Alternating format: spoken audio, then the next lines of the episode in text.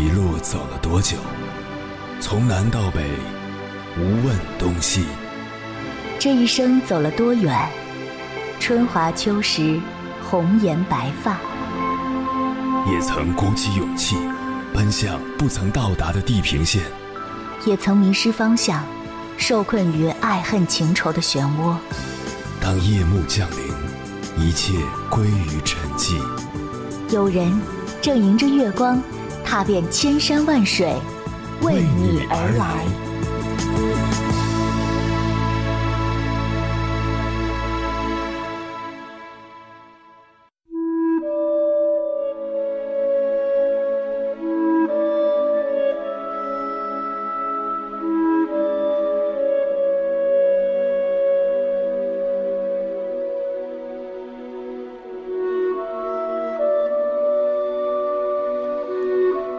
前段时间看到北大第三医院重症科的博士宁医生拍的一个短视频，他在视频中分享了这样一个故事：一个高中男生在家里和妈妈因学习发生矛盾，母子二人针锋相对，互不相让。过了一会儿，男生趁妈妈不注意，打开窗户从五楼一跃而下。虽然抢救及时，但男生下肢的骨头和颈椎都已经全部粉碎性骨折。就这样。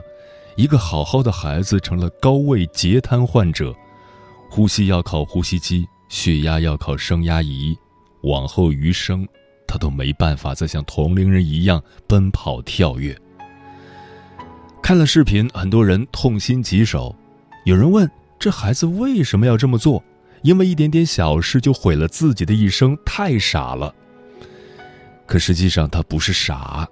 而是因为他进入了极易冲动的青春期，这时候父母的态度就显得至关重要。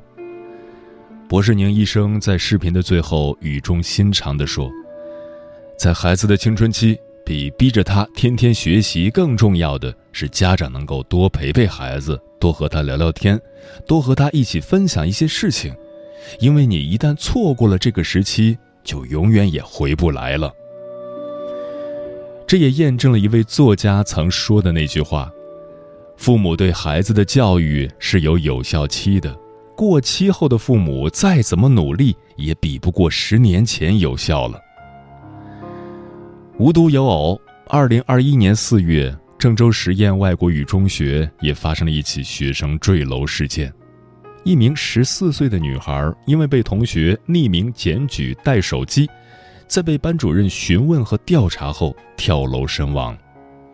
学校严禁学生带手机进入校园，于是老师将女孩叫到办公室了解情况，并在第一时间通知家长来处理这件事情。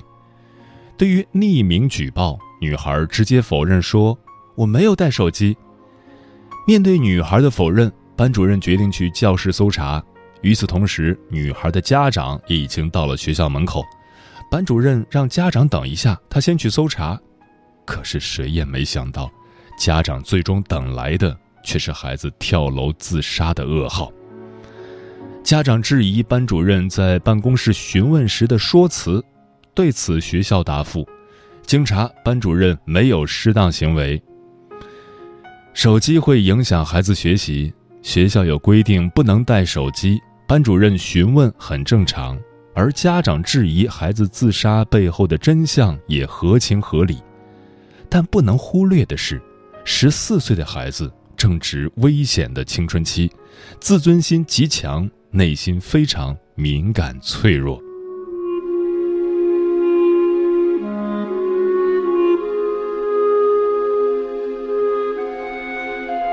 凌晨时分，思念跨越千山万水，你的爱和梦想。都可以在我这里安放。各位夜行者，深夜不孤单。我是迎波，绰号鸭先生，陪你穿越黑夜，迎接黎明曙光。今晚跟朋友们聊的话题是：父母该如何与青春期的孩子相处？青春期的孩子自我意识和尊严开始觉醒。从心理学的角度来看。青春期的过程是少年逐渐摆脱父母走向成人的过程，这一过程被称为心理断乳期。他们渴望获得独立，渴望父母重新审视自己，把自己当成大人看待。正是因为儿童心理模式被打破，成熟的心理模式尚未完全建立，青春期的孩子才会变得挣扎、混沌、叛逆、激进，像一个火药包，易燃易爆炸。作为父母，是和孩子硬碰硬，还是选择迂回战术，所产生的结果是不同的。关于这个话题，如果你想和我交流，可以通过微信平台“中国交通广播”和我分享你的心声。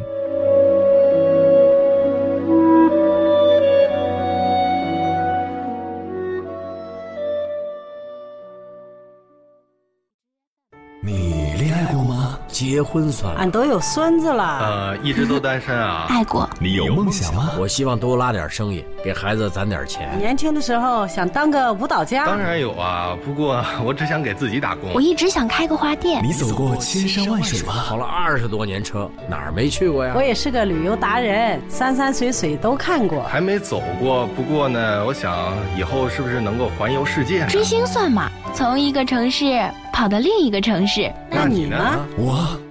爱过，有梦想，此刻依然在路上，跨越千山万水，奔赴与你在深夜的心灵之约。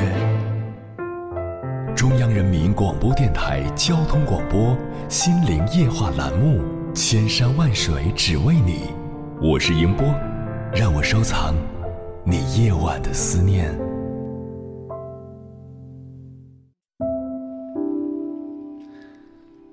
前几年在上心理学的课程时，心理学老师特别强调说，青春期的孩子有两大特点：一是自我意识强，每件事都希望自己做主而不是父母做主；二是自尊心极强，很好面子。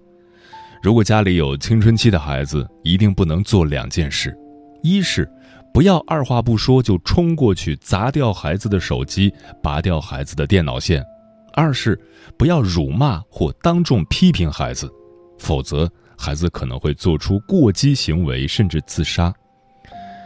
当时我还不以为然，认为心理学老师过于夸张了。然而近年来发生的各类青春期孩子自杀事件，却进一步佐证了这个说法。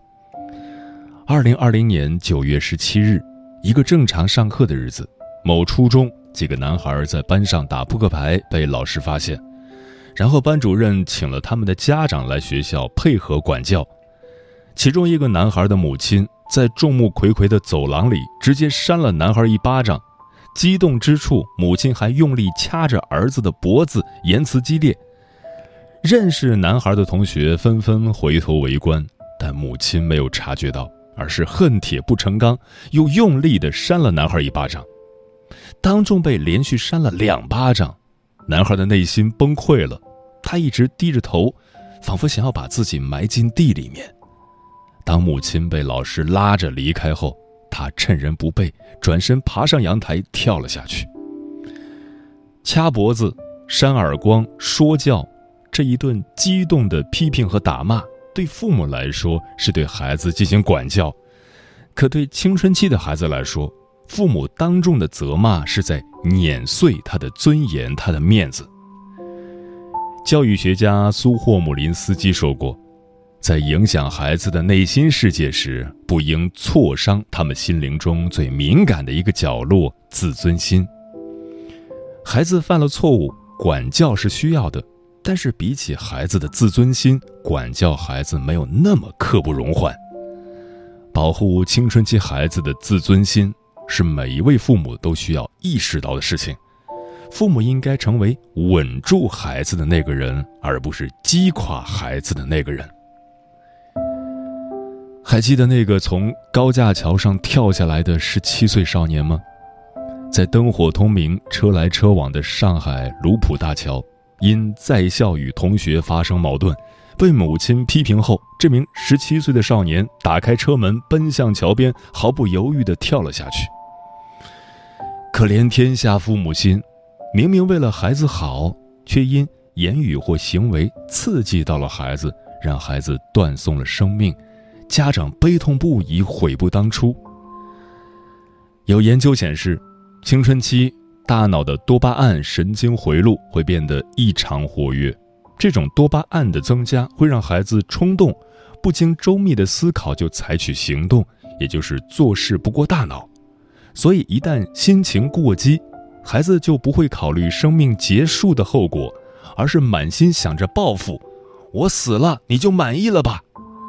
他们想要的不过是极端报复后父母后悔的快感。俗话说：“压死骆驼的不是一根稻草，而是千千万万根。”青春期孩子的自杀也不是因为一次责骂，而是父母次次的不理解、责骂和打击。如果父母可以给孩子多一些尊重和接纳，就会是另一个故事了。今晚千山万水只为你，跟朋友们分享的第一篇文章，名字叫。青春期的孩子和父母都有一场战争，孩子赢了是喜剧，父母赢了是悲剧。作者：可乐妈。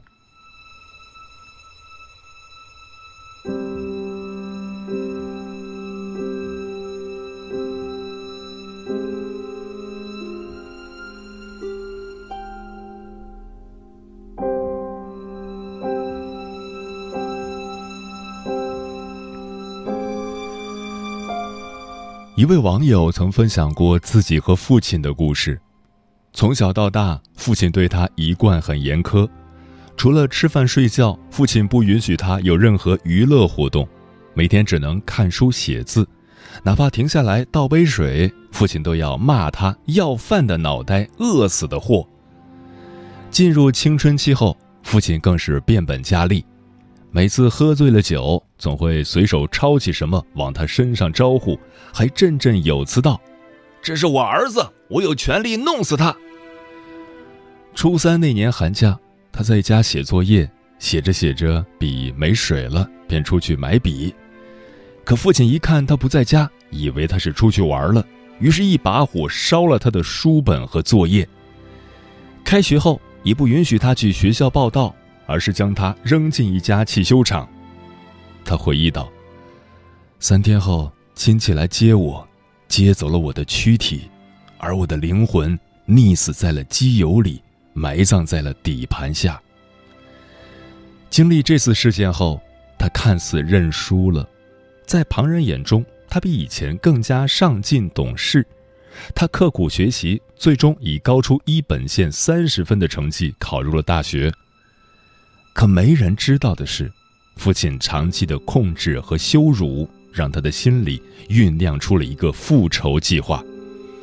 他用了八年时间，每天像个机器人一样学习生活，直到大四毕业前一个月，他纹身、打耳洞，申请退学，不顾父亲亲戚的反对，去了一家网吧当网管。就这样，他用一种极端的。以毁掉自己整个人生为代价的方式，从父亲手里扳回了一局。不管初衷是什么，一旦父母为了战胜孩子而选择否定、打击、控制孩子，那么最终的结果只有一个，那就是孩子的成长变得格外艰难，父母的余生只剩下后悔。就像有句话所说的。每个孩子和父母之间都注定要有一场战争，如果孩子赢了是喜剧，如果父母赢了是悲剧。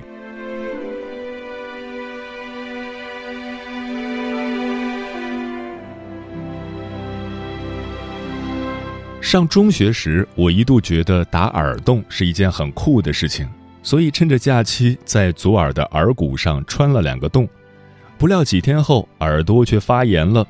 被父母发现的时候，整个耳朵又红又肿，爸爸又急又气，骂我：“你看看自己像个什么样子，还是个学生吗？在哪里学的不三不四的样子？”我正准备回嘴，妈妈却起身把我拉进了卧室。本以为妈妈也会狠狠地批评我一番，可没想到，她从始至终都没有那么做，只是温柔地望着我，引导我讲述自己的理由。你什么时候去打的呀？刚放假那会儿。为什么突然想去打耳洞呢？面对妈妈关切的询问，我说：“上学期看了一本小说，里面有个男主左耳上一直戴着两枚钻石耳钉，我想象了一下，感觉很独特，我也想变得与众不同。听了我的理由，妈妈抱了抱我说：“妈妈明白了，可即使没有耳钉，你也是我心里最独特的存在哦。”说罢，便带着我去医院开药。回家的路上，他还给我买了一对亮晶晶的耳钉。或许妈妈并没有想到，正因为他当初的退步。那个正值青春期、像刺猬一样的我，才有了成长的空间。从此以后，我也鲜少再做那些标新立异的事情了。其实，大多数青春期的孩子本身就是充满矛盾的，他们看似斗志昂扬、无坚不摧，其实内心无比渴望被接纳、被关爱。就像《解码青春期》一书中所写的。当一个孩子不断的推他的父母、挑衅他的父母、不断的做这个测试的时候，其实他就是想看看父母爱不爱自己。该书的作者乔西·西普也曾是一个叛逆少年，作为一个孤儿，他曾辗转过多个寄养家庭，每次被送往寄养家庭时，他就会捣乱、惹祸，用各种方式激怒养父母。并暗暗计算多少天后自己就会被赶走，直到遇见了一个无论他怎么调皮恶作剧都愿意包容接纳他的养父。当他酒驾被捕后，养父对他说：“你视自己是一个麻烦，但我们视你为一个机会。”正是这句话让乔西下定决心改变，最终成为了一个研究青少年问题的专家。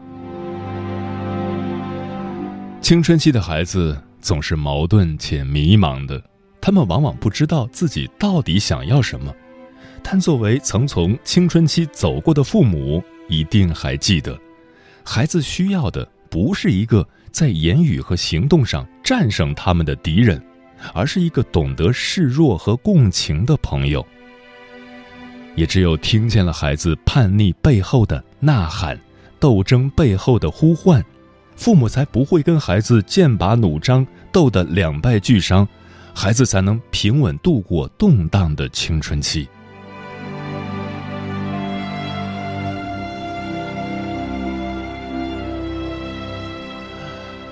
我很喜欢作家刘娜分享的一个故事：一位叫静子的妈妈有一个不让人省心的儿子。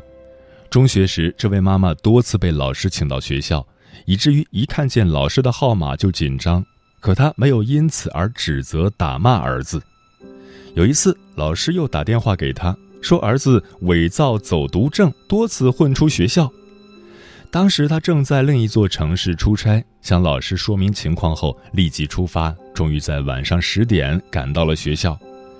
见到儿子时，他正在走廊上罚站。这位妈妈没有冲上去教训儿子，而是问儿子吃过饭了没有。儿子摇了摇头，妈妈便把路上给儿子买的饭菜递给了他。学校给出的处罚结果是停课三天，记过处分。三天里，妈妈一句话也没提这件事，直到第四天送儿子去学校，到了门口才问他：“你说说，都是怎么和保安叔叔斗智斗勇的？”儿子笑了，把事情从头到尾讲了一遍，倒也没做什么出格的事情，就是出去走走，买杯饮料。妈妈听了，说了句：“何苦呢？一个人的档案是要陪伴终身的，要珍惜自己的荣誉。”又顺便告诉他：“妈妈眼睛不好，那天赶去学校，心里又急，晚上开车上高速，万一出点事儿，你日子怎么过呢？”从那以后，儿子就再也没给妈妈添过乱。青春期的孩子是听不进去道理的，甚至有时候父母越是讲道理，和孩子之间的那堵墙就越厚。孩子会觉得父母只是想快点解决麻烦，而不是真的在意自己的感受。这时候，再正确的道理都没用。反而会弄得僵持不下，两败俱伤。倒不如怀着一颗有爱、理解、等待和接纳的心，时刻提醒自己：我们做的一切事情都是为了赢得孩子，而不是为了赢了孩子。唯有这样，孩子才不会在和父母的战争里撞得头破血流，才不会牺牲宝贵的青春岁月来报复父母。愿所有的父母。都能在这场战争中修得一颗平常心，更愿所有的孩子都能与父母和解，走向更大的世界。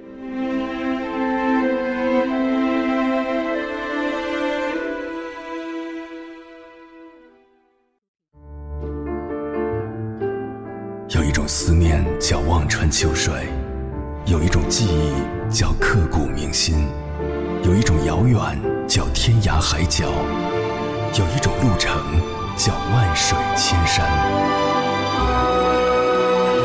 千山万水只为你，千山万水只为你，正在路上。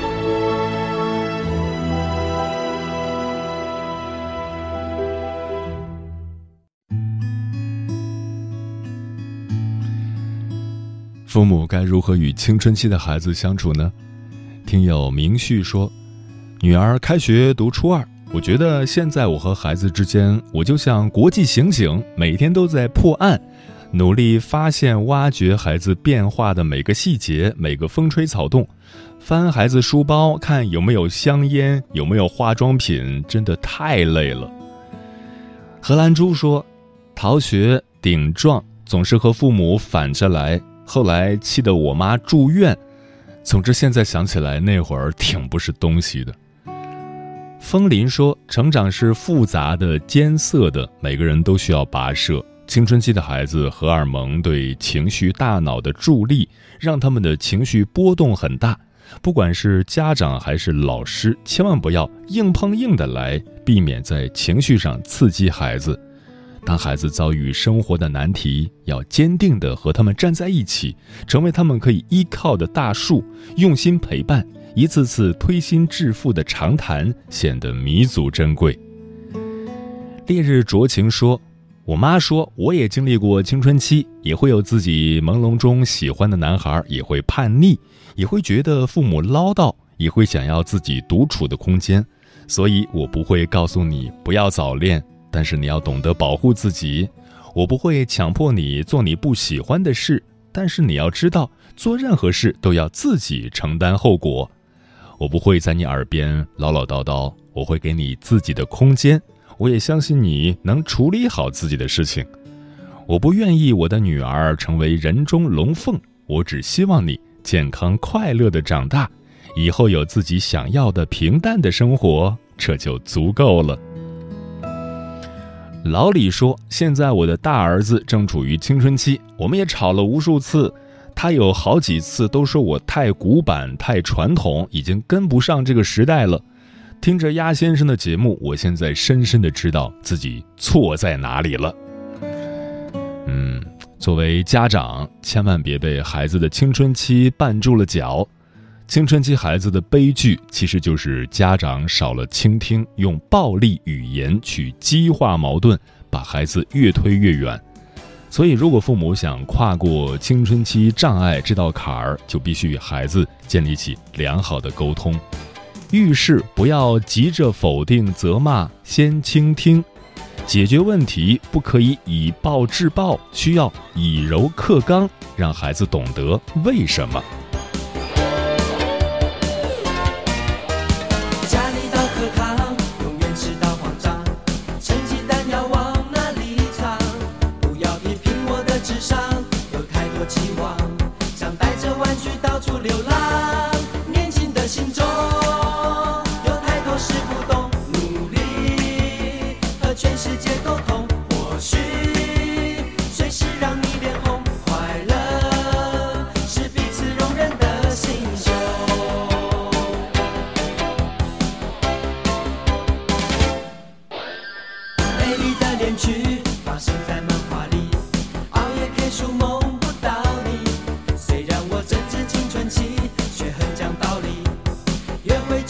去